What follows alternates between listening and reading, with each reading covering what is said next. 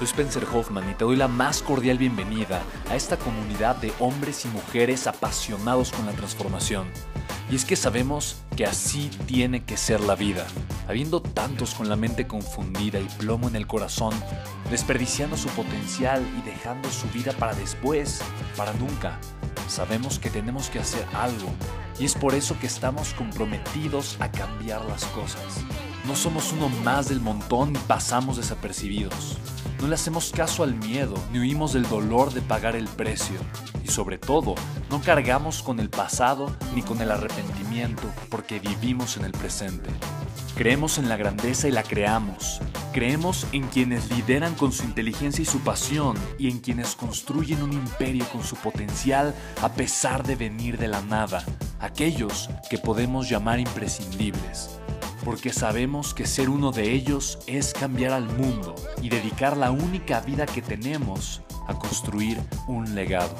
Bienvenido a tu podcast, Una vida, un legado.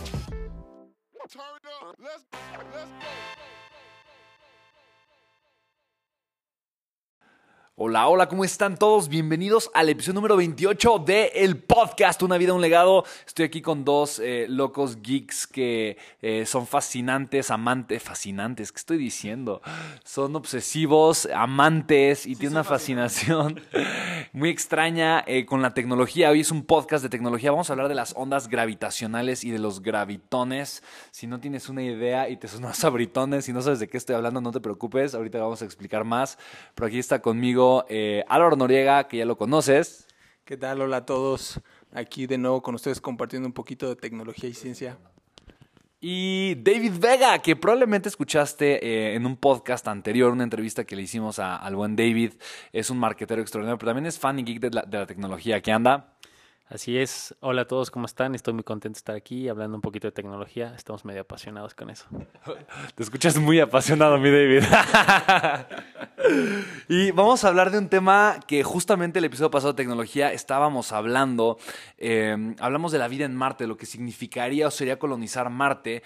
Y justamente el año pasado, en 2017, quien ganó el premio Nobel, el premio Nobel de Física, fueron, fueron, fue un equipo y lo que descubrieron el equipo es que lograron probar las ondas gravitacionales. O sea, como hace eh, cientos de años em, lograron eh, probar, o sea, literalmente demostrar, comprobar que existían las eh, ondas em, producidas por los fotones, por ejemplo, ¿no? la luz, o las ondas producidas em, por la transmisión de sonido, de ondas sonoras, y entonces pues obviamente eh, tenemos el tema del sonido, eh, o las ondas eh, que son unas, le llaman microondas, que son literalmente unas ondas que trabajan en una escala mucho más pequeña, la frecuencia onda es mucho menor y por lo tanto pues calientan, ¿no? Y literalmente son las microondas eh, y vieron que el calor con mapas fotográficos, con fotografías literalmente heat, eh, heat photographs, ¿no? Se puede identificar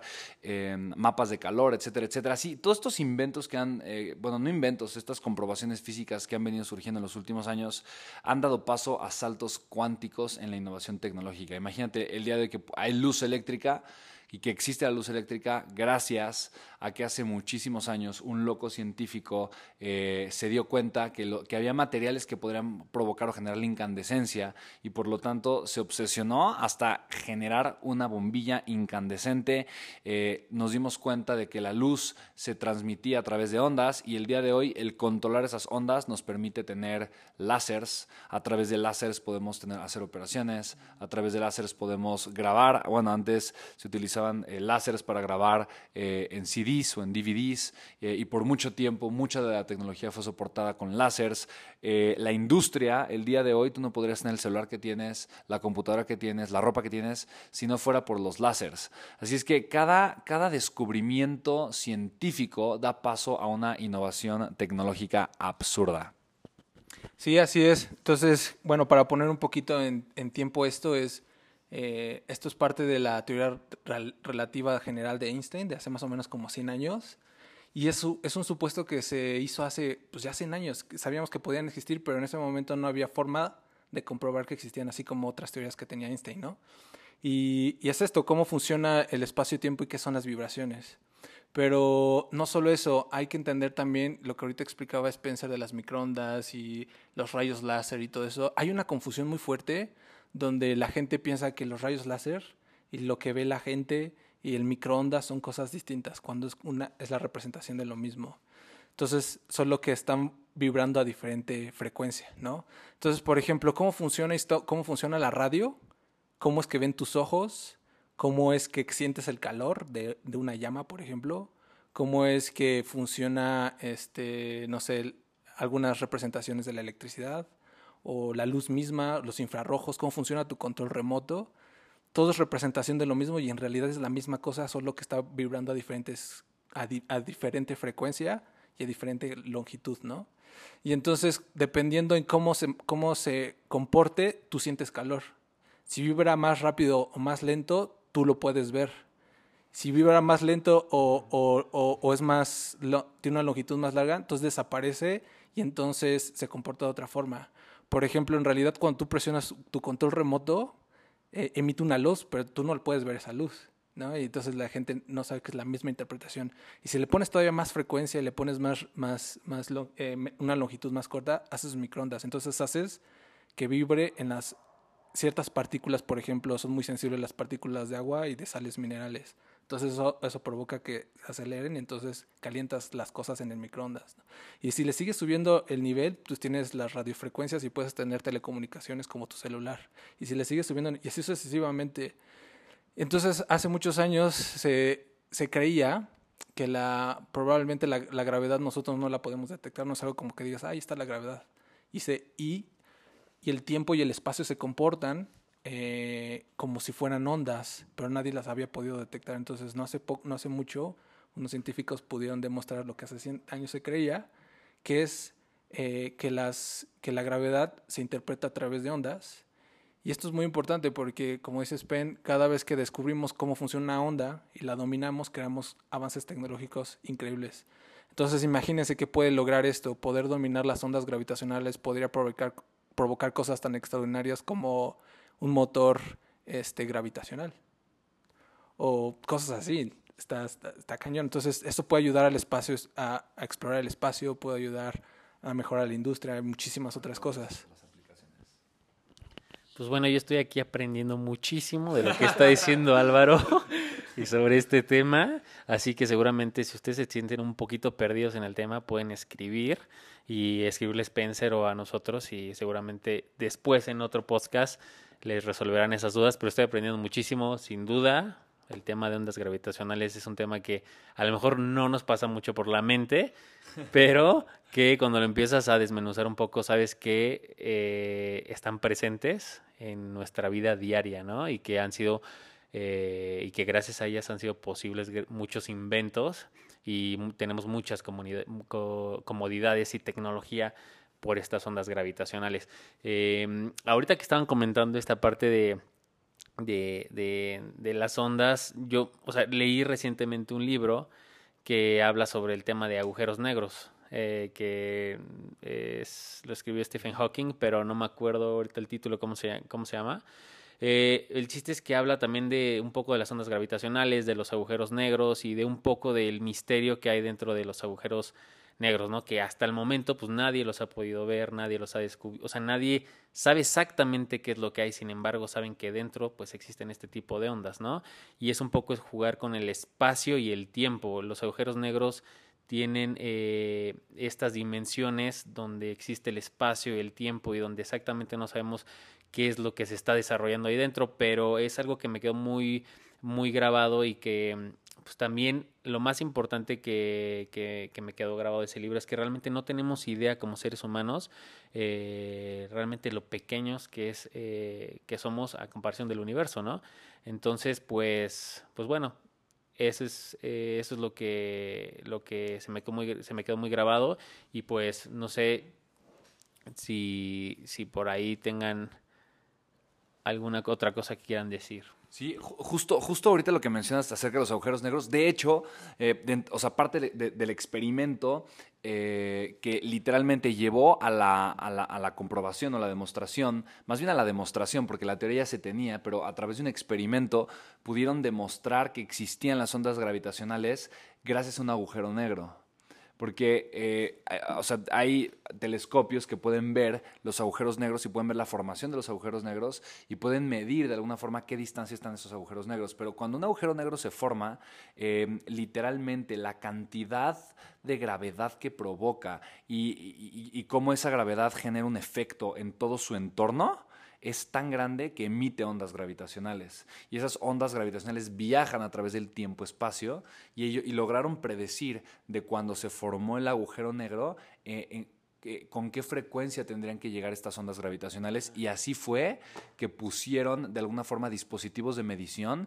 de qué tanto se afectaba el campo gravitacional de la Tierra eh, y lograron comprobar eh, bajo un modelo matemático que coincidía cuando pasaba la onda gravitacional eh, con todas estas mediciones que, se remontaban al tema del agujero. Entonces es, un tema bastante interesante, pero es, es, literalmente ya hay aparatos que miden y que detectan las ondas gravitacionales.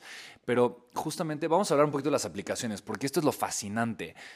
tú que estás escuchando ahorita, imagina, sí, totalmente, aquí ya viene la carnita. Tú imagínate que así como eh, el láser es un aparato que altera eh, o utiliza la, luz a, tu favor o que una bocina un micrófono, como con lo que estamos grabando este podcast, un micrófono literalmente captura las ondas sonoras y luego tu bocina las emite, eh, nosotros podemos literalmente con las ondas sonoras, podemos decir con qué frecuencia, con qué volumen, en qué tono las, las podemos emitir. Es más, hasta hay softwares y programas para alterar todo eso. Eh, ahora imagínate que podemos o que logramos que la tecnología avanza, porque lo primero es descubrir una vez que descubrimos que existen es comprobar. Ya que comprobamos cómo funcionan, o sea, que existen es investigar bien cómo funcionan y luego tomar control sobre ello. Y esa es, esa es la, así, así ha avanzado la ciencia. Si nosotros tomáramos control sobre las ondas gravitacionales, literalmente podríamos, o sea, la, gravedad, y la gravedad está muy ligada con el tiempo-espacio, ¿no? Eh, podríamos comenzar a hacer cosas impresionantes. Entonces, hablemos de las aplicaciones, ¿no? Em, una de ellas sería el tema de la levitación. Es como de las más obvias o directas, ¿no? Ya no importaría el tema de la masa, ¿no? En cuanto a eh, el peso, por así decirlo, o la alteración entre dos fuerzas gravitacionales. Pongo un ejemplo, un edificio y la Tierra. Eso quiere decir que podrían haber casas o edificios flotantes en cualquier parte. Si vieron Avatar, estas islas flotantes, pues hasta hazte de cuenta. Entonces, podrían haber cuerpos flotando eh, cuya gravedad no afectara el cuerpo de otra eh, eh, y, no habría ningún problema al respecto. ¿no? Esa sería una aplicación. ¿Qué se les ocurre? O sea, es, ¿qué, pasaría solamente con, esta aplicación de, los gravitones? ¿no? O sea, que digamos, ok, tenemos control sobre los gravitones y podemos generar campos de fuerza gravitacional.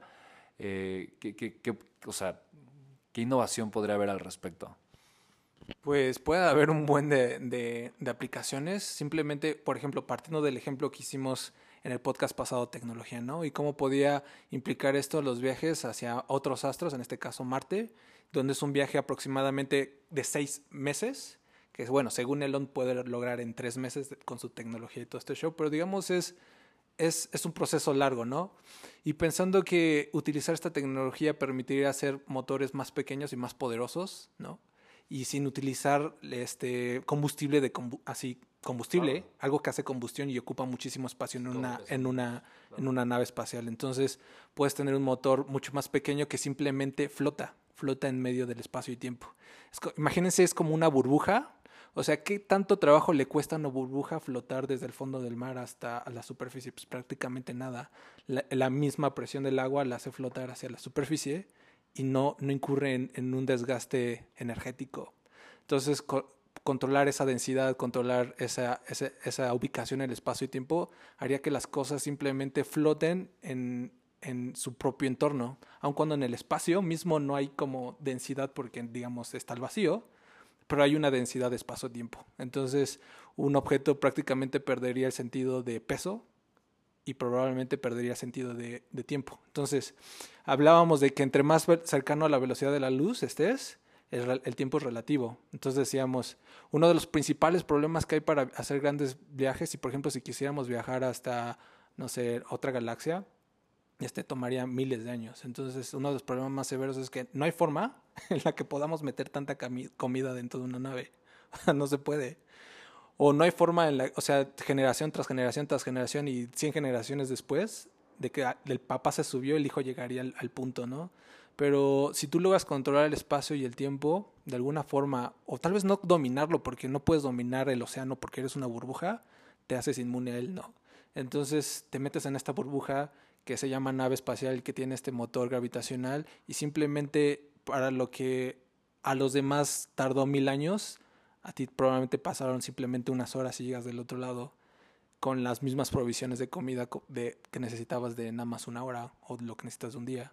Entonces flotas hacia otro tiempo, flotas otro, hacia otro espacio a velocidades eh, cercanas a la luz, porque en realidad el mismo espacio y el tiempo te está empujando. No estás viajando, sino te empuja y vas con él. Fluyes, en, en, esta cosa viscosa llamada tiempo, ¿no? De la que no podemos escapar. Eh, hay otras aplicaciones, por ejemplo, imagínense una ciudad que crece, que, que no tiene límites. Imagínense una ciudad donde, eh, eh, no, no, sé, por ejemplo, Nueva York, ¿no? Nueva York y la altura de los, de los edificios está limitada por, por la masa que tienen y limitadas a la presión que ejerce hacia abajo por la gravedad, ¿no? Entonces imagínense edificios infinitos que pueden rasgar la estratosfera, ¿no? o edificios que crecen de arriba hacia abajo, de la estratosfera, una estación espacial hacia abajo. Entonces ya no tendríamos el problema de espacio para tener población. Eh, podríamos tener campos de cultivo eh, no solo verticales, sino horizontales y laterales. Entonces, en un metro cúbico cosechamos muchísimo más comida. Podremos acelerar procesos biológicos. Todos los procesos biológicos de los humanos y cualquier ser vivo dependen mucho, dependen mucho de las condiciones de, de gravedad. Por ejemplo, las plantas. No, las, las plantas. Por ejemplo, las plantas están muy ligadas. Hay experimentos muy padres. Por ejemplo, una planta que crece aquí en la Tierra crece limitada en su estatura y tamaño por la gravedad. Si esa misma planta la pones en Marte, crece probablemente 30% más. Es 30% más comida. Simplemente por eso. Entonces, no habría. Pueden hacerse cosas súper interesantes con eso. Híjole, pues es que, es que realmente ya la imaginación es así como el límite de cada quien, ¿no? En este caso, yo lo único que me preguntaba era cómo si hay edificios flotantes y qué tal si tú vives en una casa y tu casa es flotante y trabajas en un edificio que es flotante, ¿cómo vas a llegar a trabajar el siguiente día? Ese va a ser el problema, ¿no? Porque el edificio va a estar flotando, tu casa va a estar flotando en el espacio y entonces de repente vas a amanecer un día y no va a ser el mismo camino para cuando llegues a tu a tu trabajo, a donde tienes que ir. Entonces, eso sería uno de los problemas que llegaríamos a tener. Pero realmente la imaginación es el límite en, este tipo de situaciones, donde pues, o sea, realmente la interacción y la comunicación con todo y el día a día sería completamente distinto, ¿no? Ya el pensar en el transporte, eh, ya tendrías que tener otro tipo de vehículos para transportarte, quizá otro tipo de eh, vialidades y sistemas en los cuales pues las personas tendrían que respetar, ¿no? Hoy en día son las calles, no sabemos si en ese momento tendría que haber algún, no sé, algún tipo de reglamento para el espacio, para en, la forma en la que viajas de un lado a otro. Entonces realmente todo se alteraría, pero sería un mundo muy interesante y, y, también muy chistoso, ¿no? Porque pues igual, no sé, te, me imagino yendo a comer a la casa de unos amigos y pues tú de repente estás flotando y otro está en la cocina preparando la comida y la comida está como pues, flotando y la leche la tratas de tirar y no se cae al piso, sino que simplemente está eh, en el aire, ¿no? Entonces realmente eh, sería muy chistoso este este, este ambiente gravitacional donde todos podemos comunicarnos y estar de esta forma. Eh, es lo que creo yo. Hay. Ahorita, ahorita vamos a aterrizarlo un poquito, porque tú tal vez te preguntas, oye, pero esto, esto, ¿esto de qué me ayuda? O son puras mafufadas lo que están diciendo estos tres locos. Y te voy a decir una cosa. Eh, solamente quiero que voltees a ver tu dispositivo móvil, tu teléfono celular, tu computadora, tu, tu, pantalla, el coche en el que vas manejando y dime, ¿no es esa la mafufada más grande? Mira, si tú, si tú fueras con el hombre más poderoso de la Tierra hace 200 años, eh, Napoleón Bonaparte, y le enseñas una tablet o le enseñas un teléfono celular y le dices, oye, eh, querido Napo, te voy a pasar a tu mamá por FaceTime, ¿no? que, o sea, literalmente te, o sea, ¿Qué, te, hubiera dicho, no? O sea, es, eh, que es brujería, o qué te pasa, o es imposible. O que le hubieras dicho, mira, no, Napoleón, mira, con, un dron ahorita estás, estás medio menso. Yo no sé nada de guerra, pero eh, esta decisión que estás tomando ahorita y tus tropas, honestamente, qué tonto eres, ¿no? O sea, pero, ¿por qué las vas a mandar por acá? Mira, mejor te enseño por un con un dron en dónde están tus tropas enemigas, ¿no? O sea, eso, eso ahorita para ti, para mí es perfectamente lógico y entendible, pero hace 200 años, y 200 años es nada, hace 200 años era una verdadera y absoluta locura. Imagina hace 200 años que tú le dijeras, oye, me voy a operar de los ojos para que vea bien, y es con, es con un láser, ¿no? En, hora y media quedo. O sea, eh, ¿qué? O sea, ¿qué? E, era algo completamente inconcebible. O estar hablando de autos eléctricos que se manejan solos en carreteras asfaltadas em, o, que ya hay estaciones espaciales en donde, o sea, mira, eh, si, si, si regresamos 100 años, 200 años en el tiempo, suena completamente ilógico eh, la realidad en la que estamos viviendo ahorita. Por eso mismo, date la oportunidad a simplemente, eh, simplemente entender y aceptar lo siguiente. en 200 años o en menos, tal vez en 100 años, no importa cuál, o sea, cuál vaya a ser la realidad, pero para, para el día de hoy es increíble, o sea, no, se puede creer. Es muy difícil creer, eh, igualito que si regresáramos en el tiempo hace 100 o 200 años, no podríamos creer lo que va a venir. Igual es ahora. Así que lo que estamos diciendo es probable que no sea ni siquiera tan alocado. O sea, es probable que no sea ni siquiera tan alocado. Em, eh, por ejemplo, algo relativo al tema de la eh, de, obviamente de, la gravedad de la Tierra. Eh, y algo que es una teoría que escuché que me se me hizo sumamente fascinante, es el tema de los dinosaurios em, y, toda esa era paleolítica en donde habían seres y plantas que tenían un tamaño mucho más grande. Digo, si han ido a algún museo, algún museo ¿no? de historia natural, de antropología, lo que sea, se pueden dar cuenta eh, que en la era paleolítica habían pues bestias enormes, ¿no? Un mamut era gigantesco, ¿no? Un tirano, sea, tiranosaurio rex, un tiranodáctilo, estos, estas aves este, prehistóricas eran enormes. Eh, sin embargo, eh, se cree que se extinguieron porque cayó un meteorito a la Tierra muy grande que provocó muchos desastres. Pero la razón por la cual hay, o sea, hay animales eh, el día de hoy de un tamaño mucho menor es porque el asteroide era tan grande que incrementó la masa de la Tierra. Y al incrementar la masa de la Tierra, incrementó fuertemente la gravedad, o sea, la fuerza gravitacional del planeta Tierra. Eso que hizo que la densidad de los huesos fuera más grande y por lo tanto crecieran menos. ¿Por qué? Porque hay más gravedad. Entonces hay menos crecimiento. Y eso provocó que el día de hoy no hay animales tan grandes, son mucho más pequeños que los seres humanos, en, eh, obviamente en tamaño, pudieron, obviamente se fueron desarrollando, pero como una especie que, creció después, pero estos animales muy grandes ya no pudieron sobrevivir. ¿no? Entonces es una teoría que se me hizo bastante interesante, pero está relacionada con el, con el campo gravitacional. Entonces imagínate que de repente pudiéramos vivir en un campo gravitacional completamente distinto. Igual la descendencia, o sea, probablemente nuestros hijos, nietos, bisnietos crecerían o se desarrollarían de una forma completamente distinta. O sea, no sabemos cómo, o sea, qué sucedería en ese sentido, pero, pero comenzaríamos a ver de repente humanos de tres metros eh, y tal vez otros porque a algunos les va a gustar menos gravedad, pero tal vez a otros les va a gustar más gravedad. Entonces, y de repente vamos a ver otros... Ah, sí, sí, sí. O de repente unos Speedy González, ¿no? De 50 centímetros, ¿no? Ya, eh, y literalmente eh, se puede comenzar a ver algo rarísimo, loquísimo, pero simplemente es eso, ¿no? Cuando la tecnología llega a, a un punto, la raza humana comienza a evolucionar por caminos completamente distintos. Y eso es algo sumamente interesante y sumamente loco. Sí, está, está bueno imaginar, pero lo, lo más padre es darse cuenta de que muchas tecnologías ya existen y se están aplicando ahorita. Eh, por ejemplo, eh, o sea, pónganse en contexto, en 15 años 15 años, o sea, 15 años nada, no todos hemos vivido, probablemente la gente que escucha el podcast comprende lo que son 15 años de vida. En 15 años va a estar el primer hombre en Marte. Eso quiere decir que probablemente en más otros 15 años va a haber, ya va a haber una colonia funcional en Marte. O sea, eso ya es un hecho, la carrera espacial ya está programada bajo esas fechas prácticamente. Entonces, el, iniciar el proceso de terraformación y todo eso, que es un proceso larguísimo, que probablemente tome decenas, tal vez cientos de años, bueno, dependiendo de la tecnología, pero esto de las ondas gravitacionales y los motores gravitacionales y, el espacio y tiempo se van a convertir en nuestras mejores herramientas para conquistar el espacio y se van a convertir en nuestras únicas herramientas de supervivencia en pocos cientos de años. Entonces, no hay que tomarnos a la ligera, es es tecnología que ya se está comprendiendo ahorita, que ya se logró demostrar, ¿no?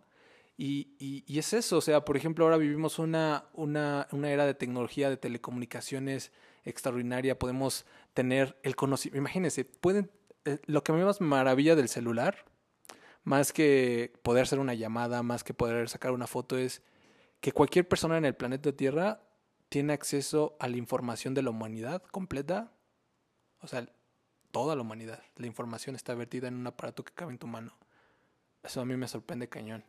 Entonces es como, y antes tenía que, tenías que estudiar y pasar vida tras vida. Entonces lo que ahora alguien le toma un 10 segundos buscar en un video de YouTube, probablemente hace 200 años le tomaba tres generaciones. Tres generaciones de una familia escribir, redactar y aprenderse un libro.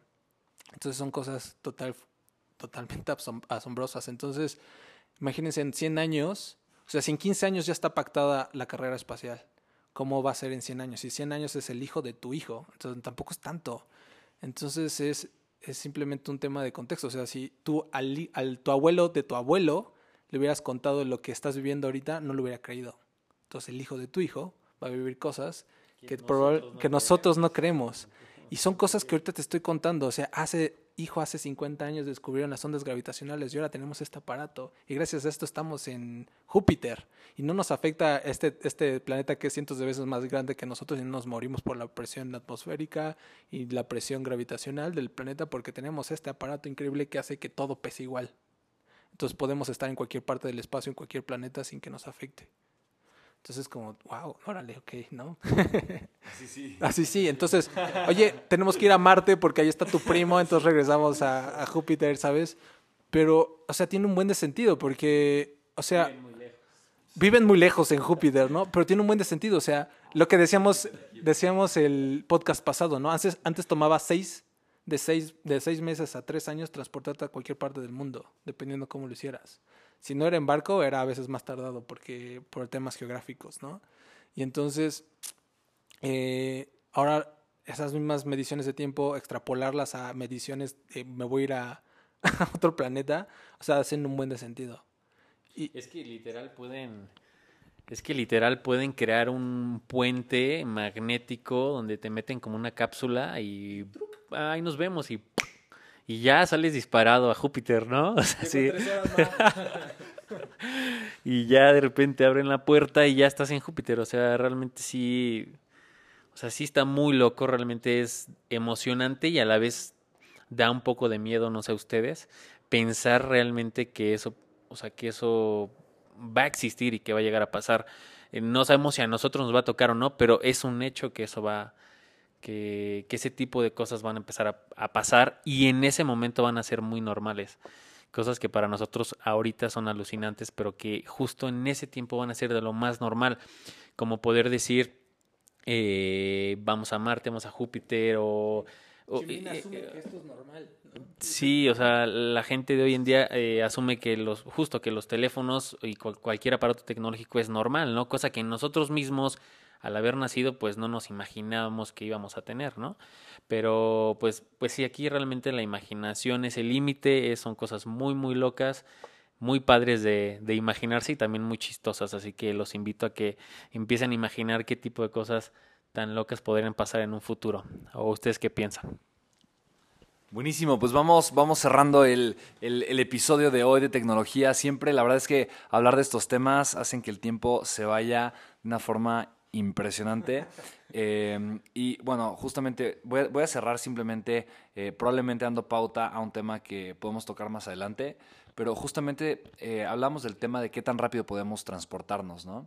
Eh, y justamente Einstein habló de la relatividad del tiempo y habló de la velocidad de la luz, pero nunca dijo que era imposible ir más rápido que la velocidad de la luz.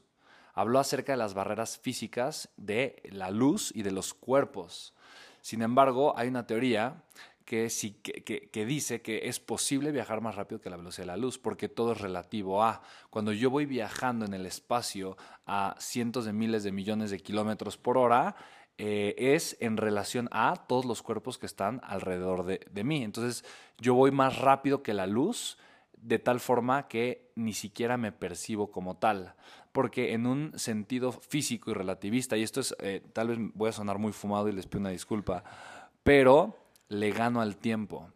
Si voy más rápido que la velocidad de la luz, le estoy, estoy yendo más rápido que el tiempo. En pocas palabras, voy retrocediendo en el tiempo. Entonces, eh, eh, eso podría ser literalmente que sí, que podemos llegar de aquí a Júpiter en tres meses, o en dos minutos, o en diez segundos, o ayer, ¿no? Eh, utilizando todo el tema de la, de, de la gravedad, ¿no? ¿Por qué? Porque la gravedad afecta el tiempo-espacio. Y es algo muy importante de entender.